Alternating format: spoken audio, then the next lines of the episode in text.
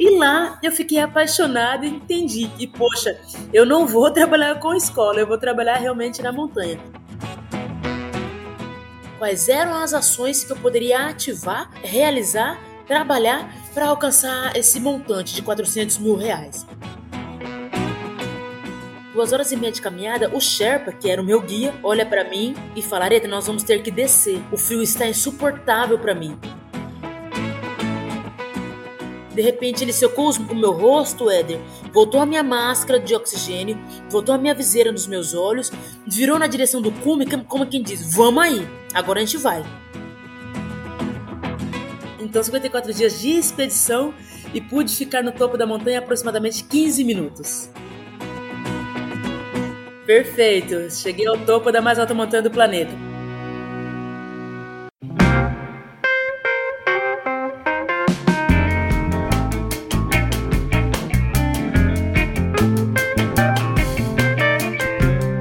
Muito bem, muito bem. Começando mais um episódio aqui no podcast Movendo-se. Eu sou Éder Monteiro.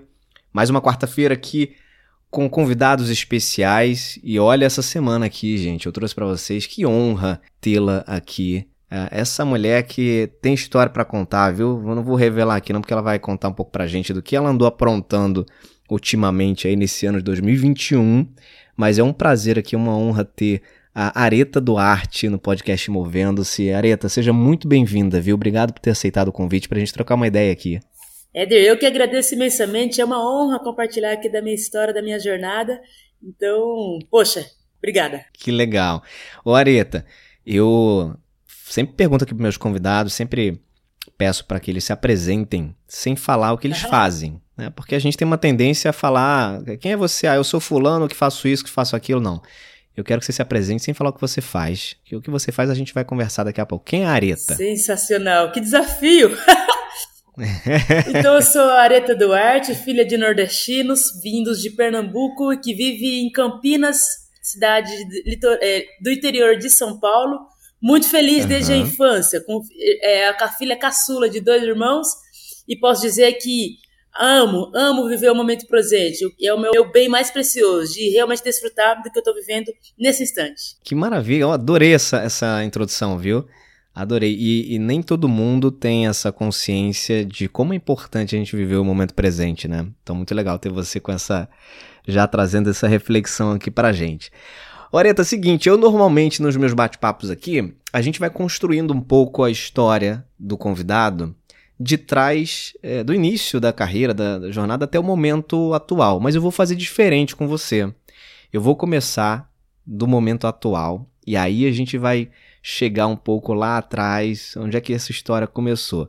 Então vamos começar, vamos começar do topo da montanha, tá? Vamos começar nosso bate-papo aqui do topo Combinado. da montanha.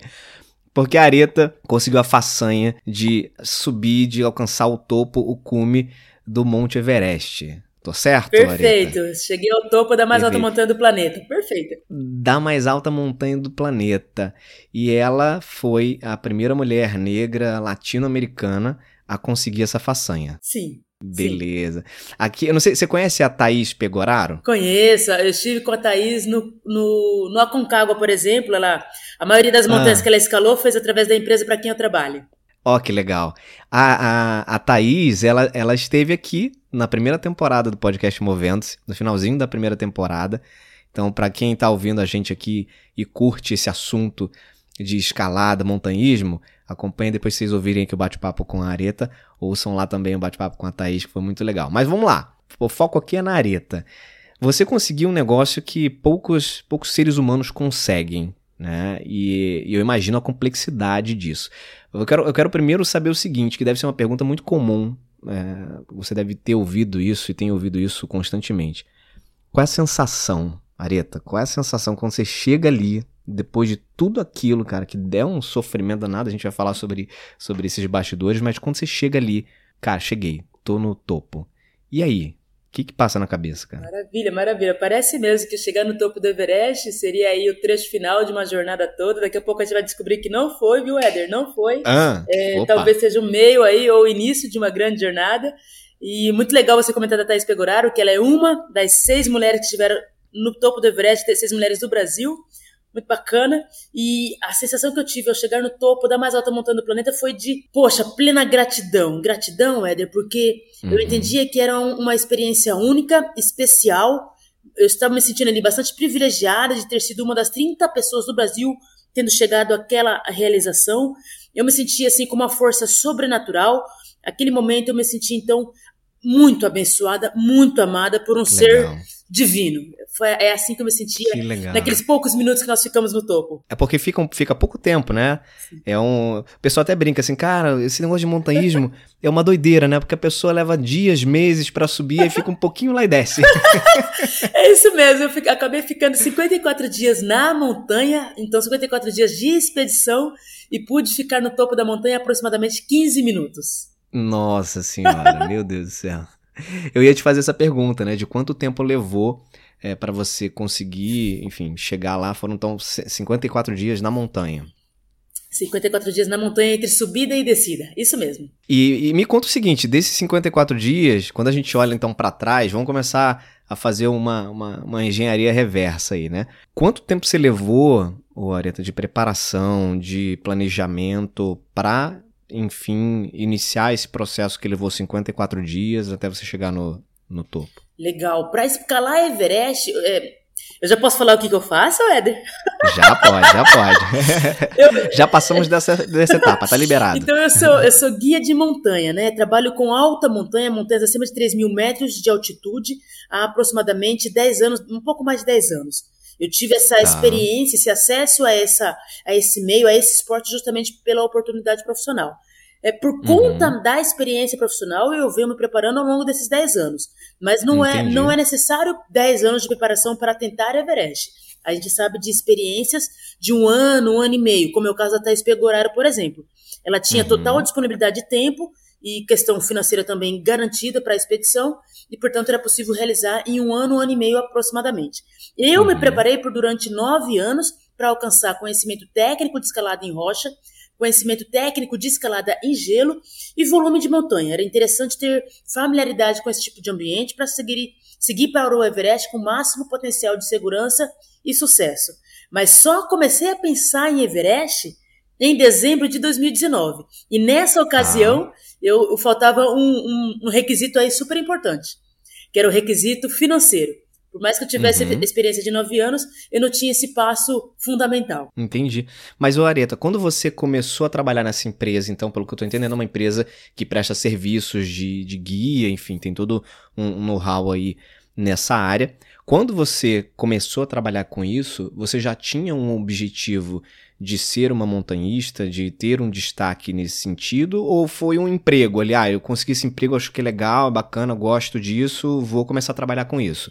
Como é que foi essa, essa trajetória nesse sentido? É muito bacana essa pergunta, porque eu só comecei a pensar em montanhismo como quando eu assisti uma palestra nesta empresa.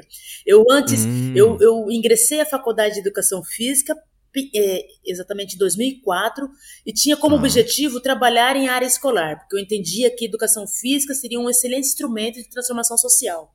Eu, como Legal. eu sou nascida e moradora da periferia de Campinas, enxergava uhum. que os jovens, em especial dessa região, não tinham acesso a diversas experiências, não tinha tantas oportunidades.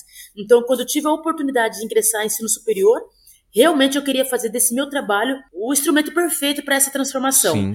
Sim. Mas no meu segundo ano de faculdade, eu tive, eu fui convidada a assistir uma palestra dentro dessa operadora de montanhismo que se chama Grade 6, Grade 6 Expedições, e lá uhum. eu fiquei apaixonada e entendi que, poxa, Legal. eu não vou trabalhar com escola, eu vou trabalhar realmente na montanha, porque eu entendia que era um esporte aparentemente não competitivo, em meio à natureza e realizado com sucesso principalmente na coletividade.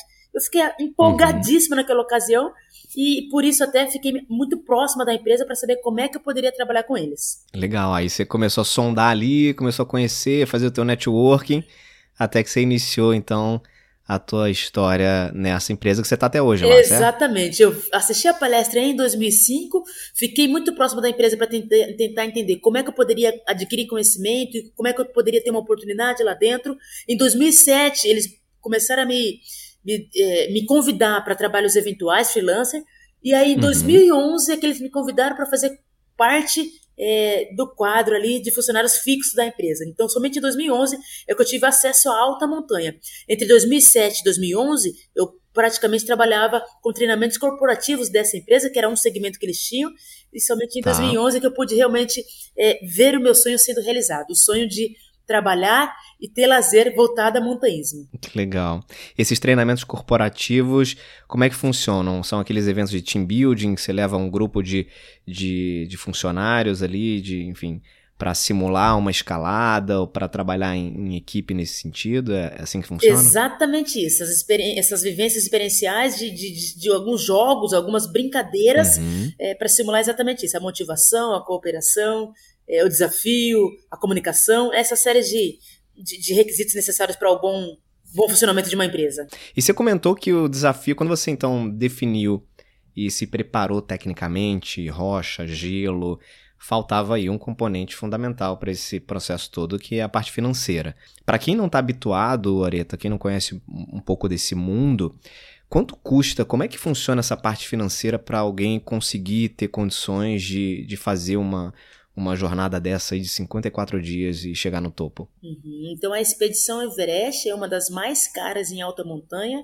Ela depende de, de contratação de staff, de estrutura de acampamento, de alimentação, passagem, é, equipamentos específicos né, para esse tipo de ambiente, o ingresso que a gente paga ao governo local, ao governo nepalês, que por exemplo, esse já custa 11 mil dólares.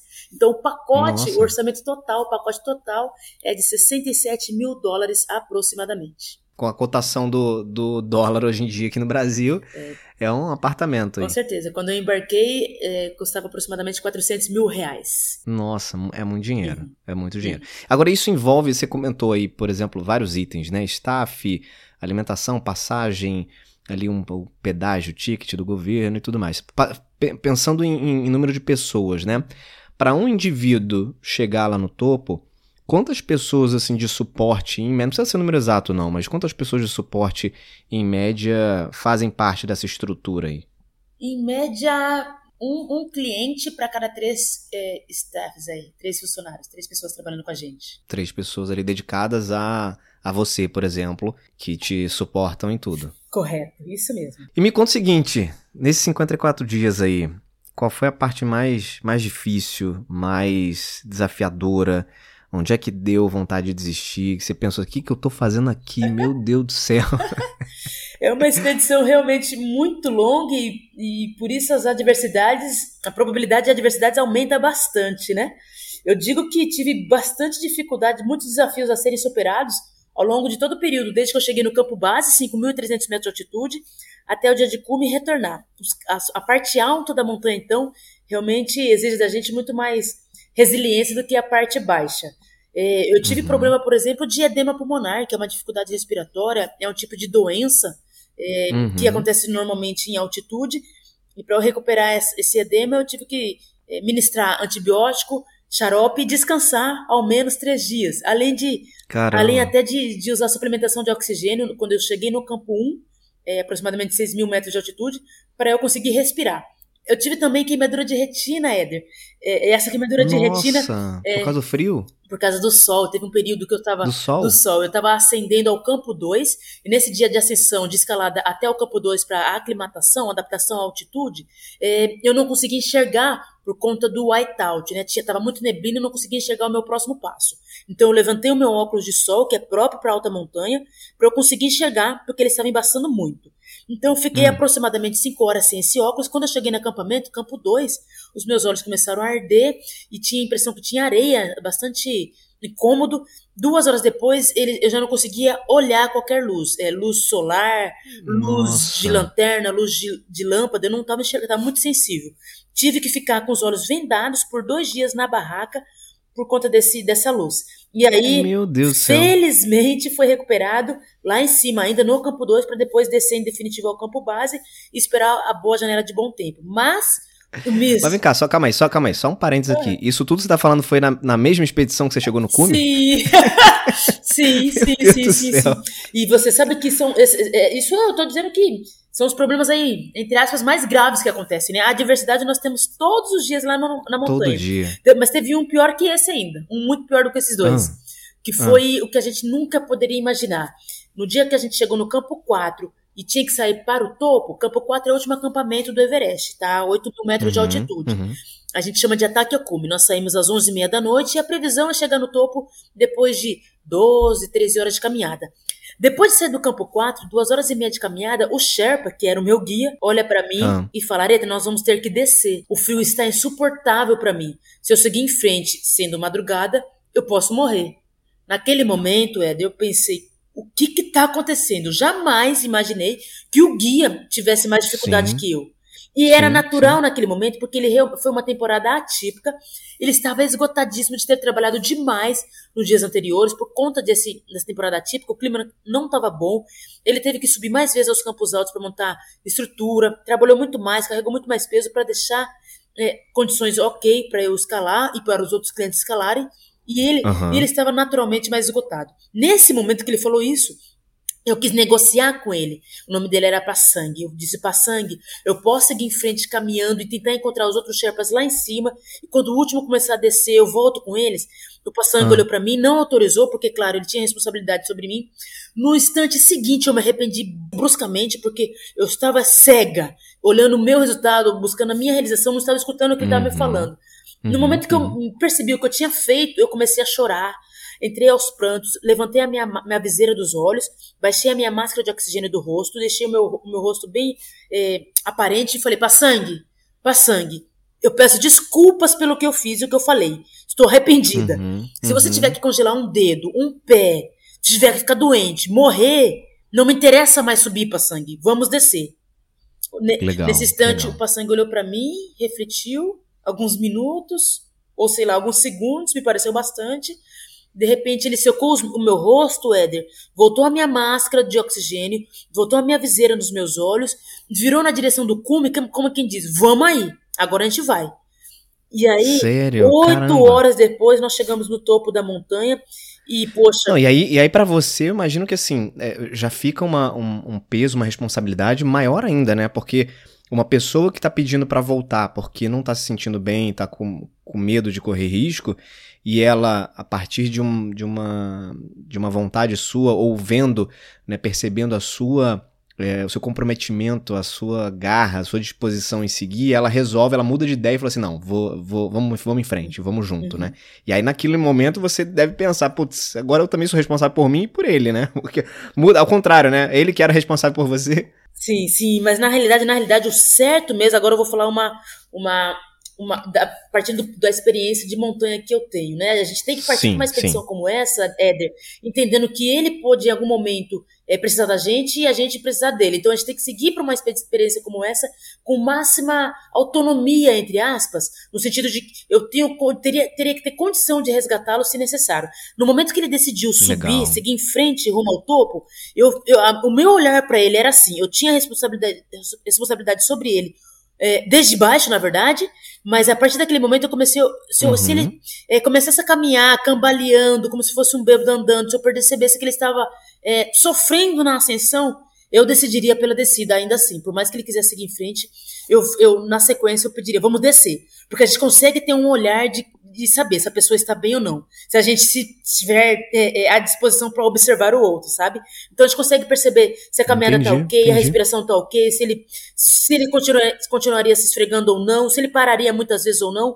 Então é possível a gente verificar, entre aspas, sintomas para saber se ele está ok ou não. E essa resposta aí que você comentou, eu já tinha assumido desde lá de baixo, e é importante que se tenha assim, porque ele era meu parceiro no sentido de me, me, me proteger, me preservar, e eu deveria ter exatamente o mesmo intuito uhum. em relação a ele. É bem legal. Legal, é um, é um cuidando do outro, né? É, um, é uma ajuda mútua. Perfeito, é isso mesmo, cooperação total. Mas aqui, a gente, a gente acabou iniciando o papo lá da parte financeira e interrompemos, né? Você falou que esse era, era o último estágio aí, o último passo que você precisava para conseguir o teu objetivo, conseguir iniciar a expedição. E aí, como é que foi isso? Como é que você conseguiu conciliar tudo, uh, conseguiu essa, essa parte financeira, conseguiu arrecadar esses valores? Hum, eu vivi um Everest, uma expedição Everest antes mesmo de ir para lá. É, eu identifiquei que, poxa, eu ia começar do...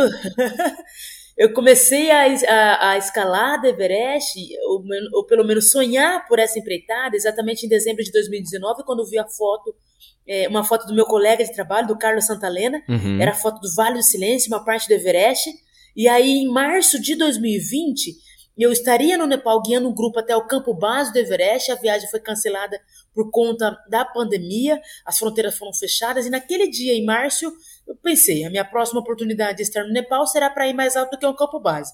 Apesar de eu não ter o dinheiro é, necessário para essa empreitada, porque eu estava começando exatamente do zero, eu tenho dito zero real, uhum. eu, eu comecei a avaliar, montar um planejamento financeiro e avaliar quais eram as ações que eu poderia ativar, realizar, trabalhar para alcançar esse montante de 400 mil reais.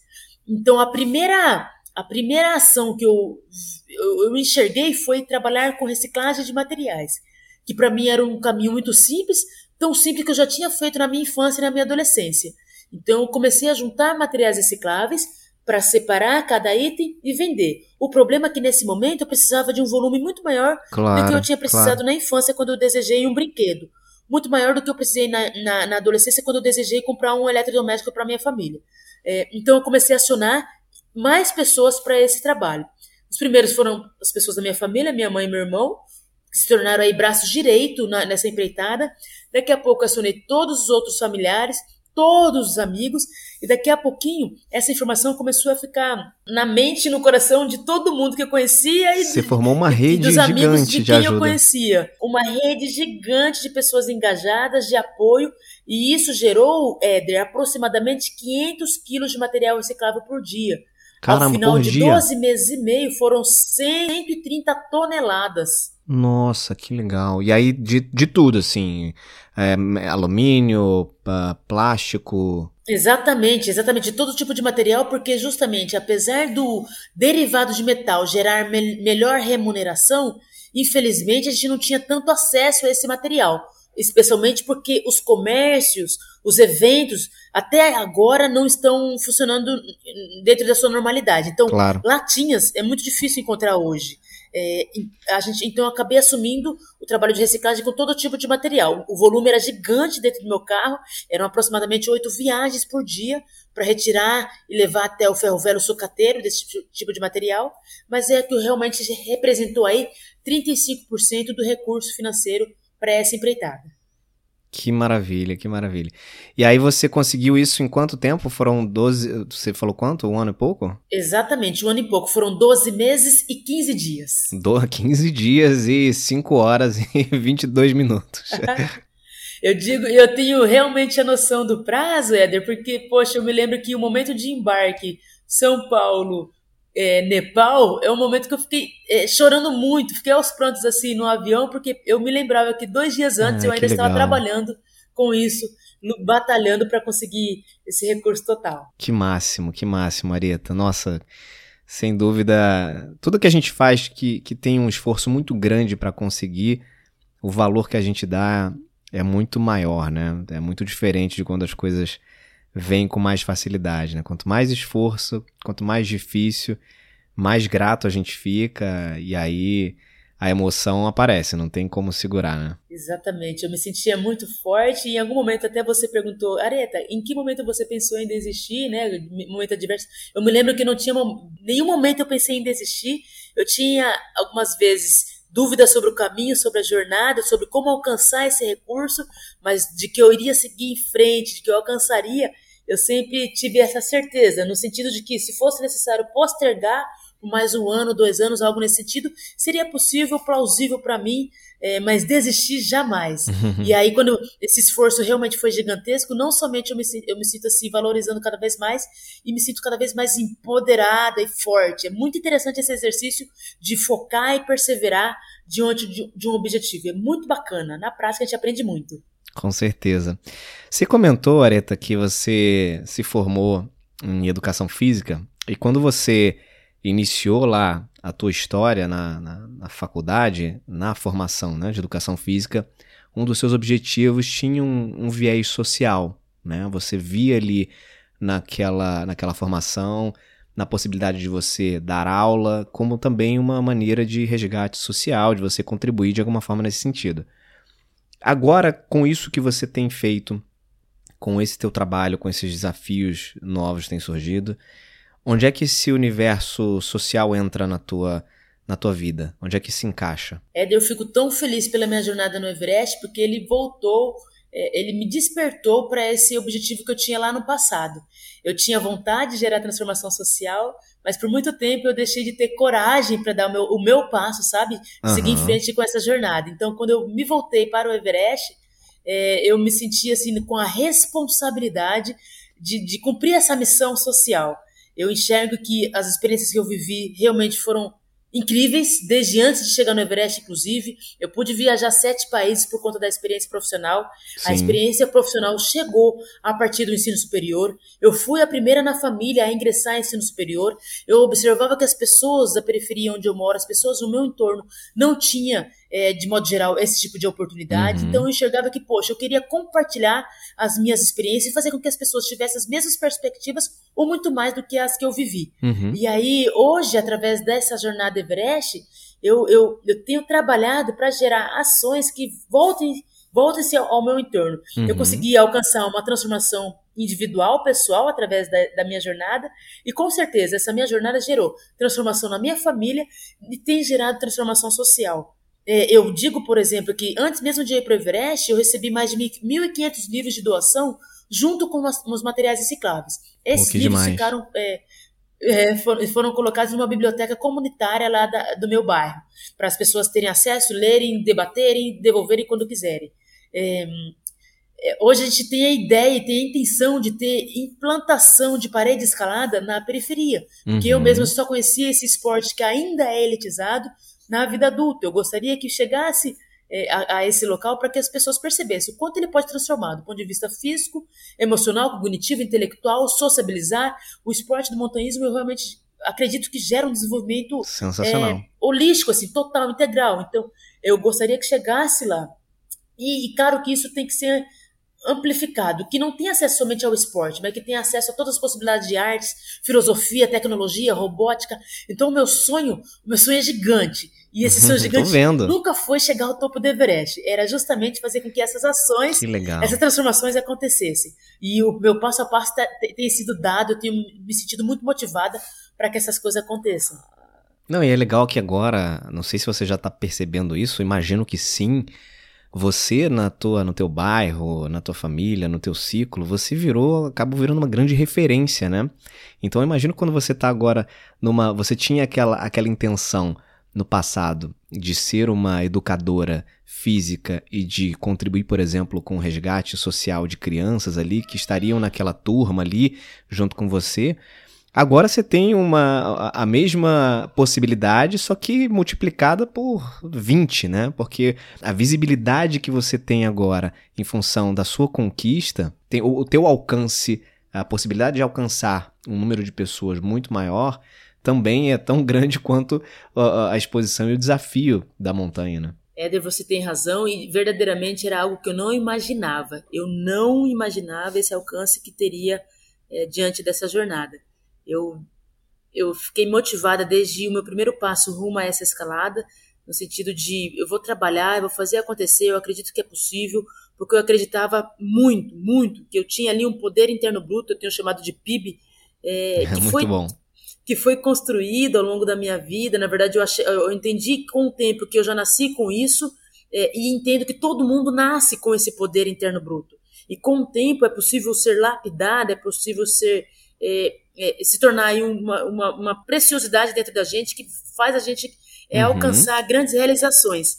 Eu, por, por sorte aí, ou por uma bênção, digo que a minha família garantiu essa lapidação, porque eu enxergava nos meus pais nordestinos que vieram a São Paulo buscar uma vida melhor, uma força, uma resistência, uma resiliência muito grande. Por mais desafios que eles encontrassem, dificuldades, problemas, eles superavam. Então eu acabei aprendendo a partir do, desse meu convívio familiar. Do exemplo, né? do exemplo. E as pessoas, porventura, não têm essa percepção do quanto elas podem sonhar e realizar por conta de uma falta de recurso, às vezes intelectual, às vezes é, financeiro, às vezes educacional, enfim. Eu acredito que se a gente é, possibilitar para todo mundo essa essa, essa lapidação, digamos assim. Uhum. É possível que todo mundo tenha as grandes realizações e preencho aí o quebra-cabeça que é da sociedade, na minha opinião, preenche o quebra-cabeça que é uma lacuna é, responsável somente por ela. Eu não consigo cumprir o teu papel, na minha opinião, assim como você não consegue cumprir o meu papel na sociedade.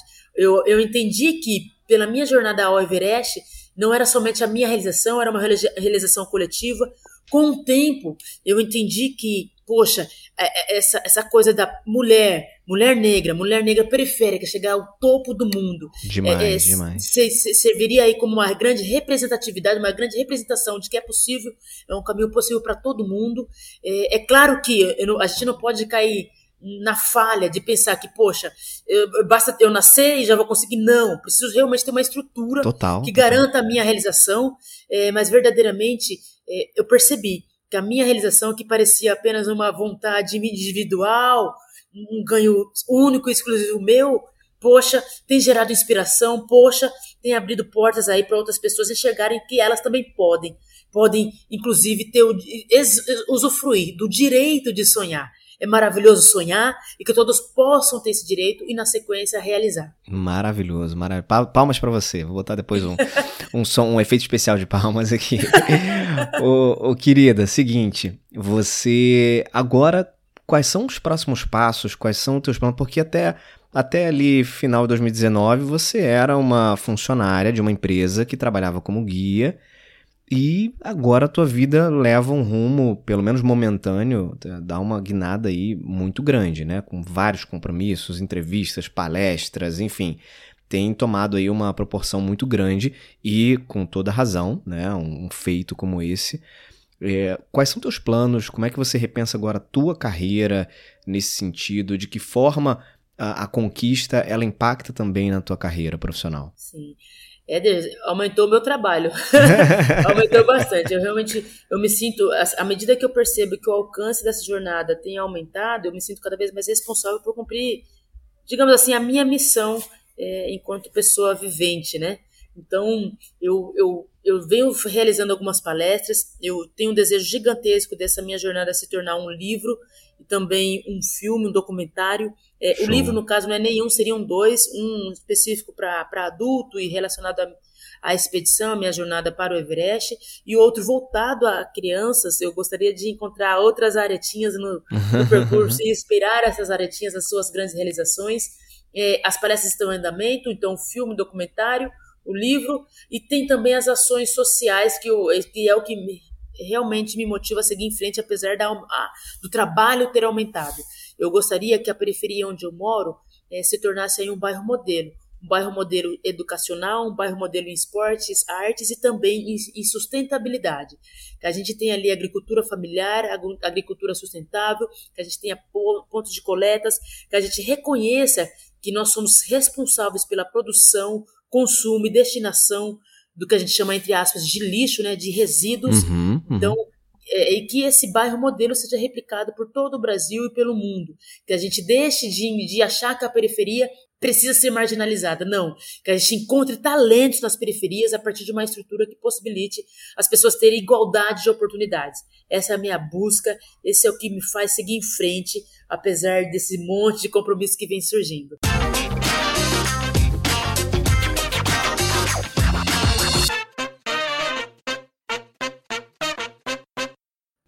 Seguinte, estamos caminhando aqui para a parte final do nosso bate-papo. Estou adorando aqui te conhecer, em primeiro lugar, e ver a força que você tem aí interior.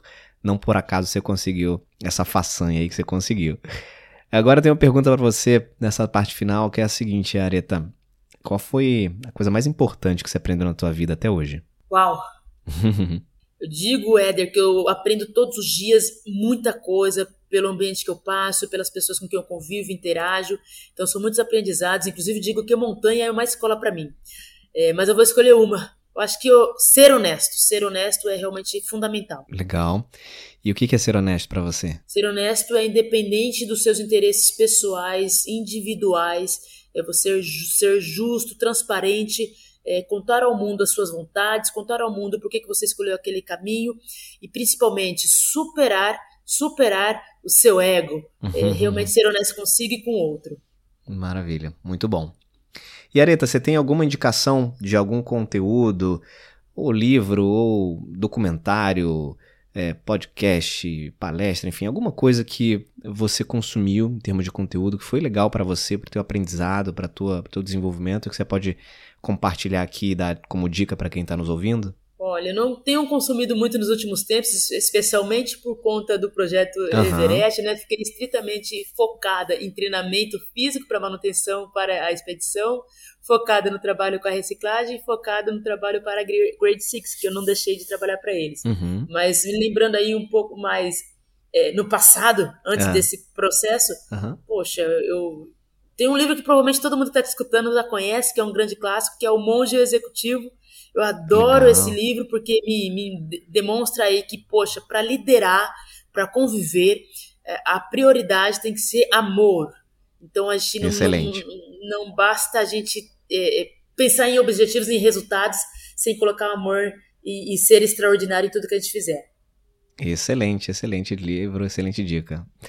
Senhoras e senhores, Areta Duarte, que prazer falar contigo. Muito obrigado por passar aqui pelo podcast Movendo-se, por deixar um pouquinho da tua história aqui, um pouquinho da tua inspiração, um pouco da sua voz. Com certeza, assim como você já tem inspirado muita gente ao longo dessa, dessa conquista, muita coisa ainda vai acontecer de boa para você. Dá para sentir aí pela a energia que você tem na voz, o sorriso que você tem na sua voz, dá para sentir que coisas boas virão. E aí você me conta depois aí se, se eu tô certo, mas eu tenho certeza que eu tô. Areta, obrigado, viu, por participar aqui. Te agradeço demais. Foi um ótimo nosso papo. Éder, eu que agradeço imensamente, inclusive passou rapidinho, tudo que é bom passa rápido, né? Passa. Poxa, eu adoro esse podcast a, a começar pelo nome, né?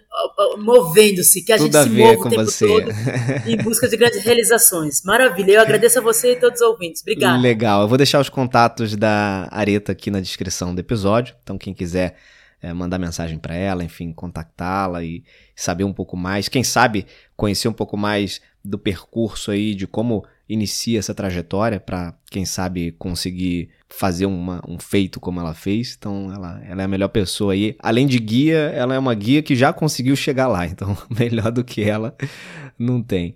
E se mantenham conectados aí com os outros conteúdos do podcast Movendo. Se acompanha lá também as redes sociais, no Instagram, arroba Movendo-se, tudo junto. E a gente se vê em breve. Vou ficando por aqui. Beijos e abraços. Até mais.